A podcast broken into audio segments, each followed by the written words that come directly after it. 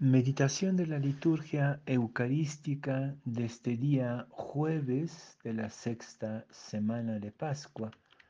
La primera lectura sigue la aventura de los hechos de los apóstoles, capítulo 18, versículos 1 a 8.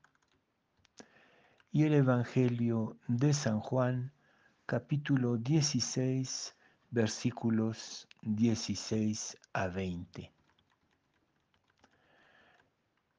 En aquel tiempo dijo Jesús a sus discípulos, dentro de poco ya no me verán, pero dentro de otro poco me volverán a ver. Comentaron entonces algunos discípulos, ¿qué significa eso de dentro de poco ya no me verán, pero dentro de otro poco me volverán a ver. Y eso de me voy al Padre. Y se preguntaban, ¿qué significa ese poco? No entendemos lo que dice.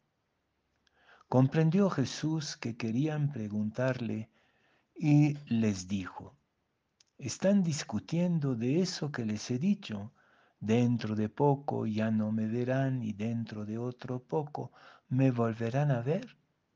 En verdad, en verdad les digo, ustedes llorarán y se lamentarán mientras el mundo estará alegre.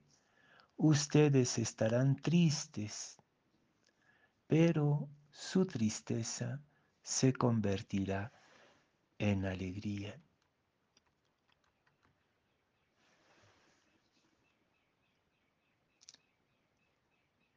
Pasamos la vida despidiéndonos de nuestros amigos, de la gente amada, o despidiéndolos a ellos.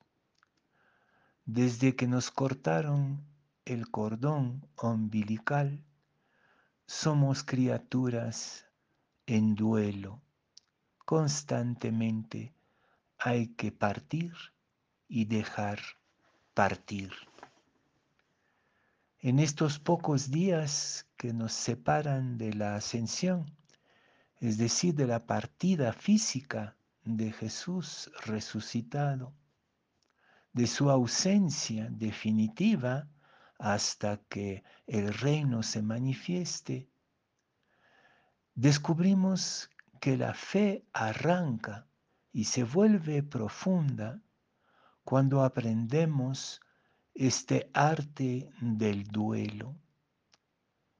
El creyente es aquel que transforma por su experiencia interior la despedida en una nueva relación, ya no una relación simplemente visible, inmediata, emotiva de cierta manera, sino un verdadero memorial.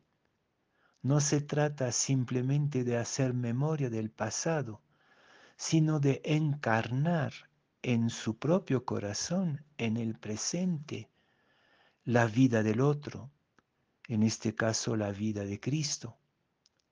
Pero podríamos decir lo mismo de todas las experiencias de duelo que se suceden a lo largo de nuestra aventura humana, el duelo del seno materno, el duelo, duelo del pecho, el duelo de la casa, el duelo de los seres queridos, el duelo de la juventud y de la niñez, y tantas pérdidas, la vida como una sucesión de pérdidas cuyo camino es una liberación para entrar en una experiencia misteriosa de fe.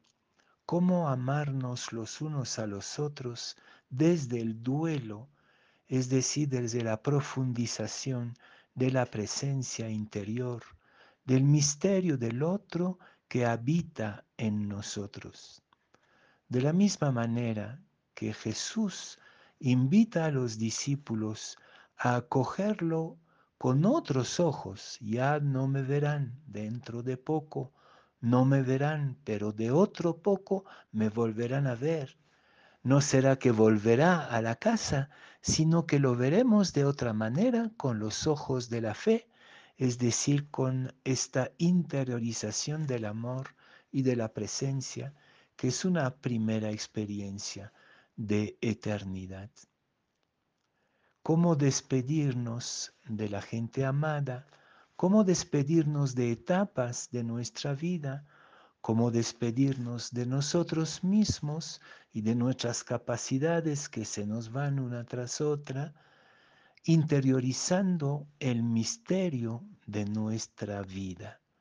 Y eso se transforma en fe, tener fe en el otro, tener fe en uno mismo, tener fe en Dios, tener fe en la vida desde dentro. Dentro de poco volverán a verme desde dentro, porque Dios nunca está atrás, nunca está detrás de nosotros. Dios siempre está delante, siempre transforma nuestra experiencia. Nuestra experiencia siempre es provisional, es lo propio de lo humano. Pero en la medida que vamos creciendo y despidiéndonos, vamos adquiriendo esta misteriosa identidad divina de la que habla Juan desde varios días. En estos dos o tres días que nos quedan antes de la despedida de Jesús, quizás sea el momento de meditar sobre todos estos duelos que hemos atravesado y que nos tocarán atravesar. Despedirnos de o despedir a. Eso mismo es el amor, para que el otro vaya creciendo en su propia vocación en su propia realidad, en su propio misterio, hay que despedir.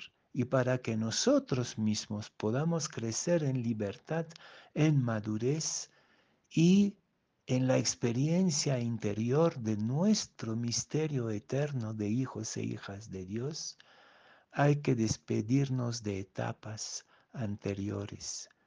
Quien no se despide se queda estancado en la tristeza.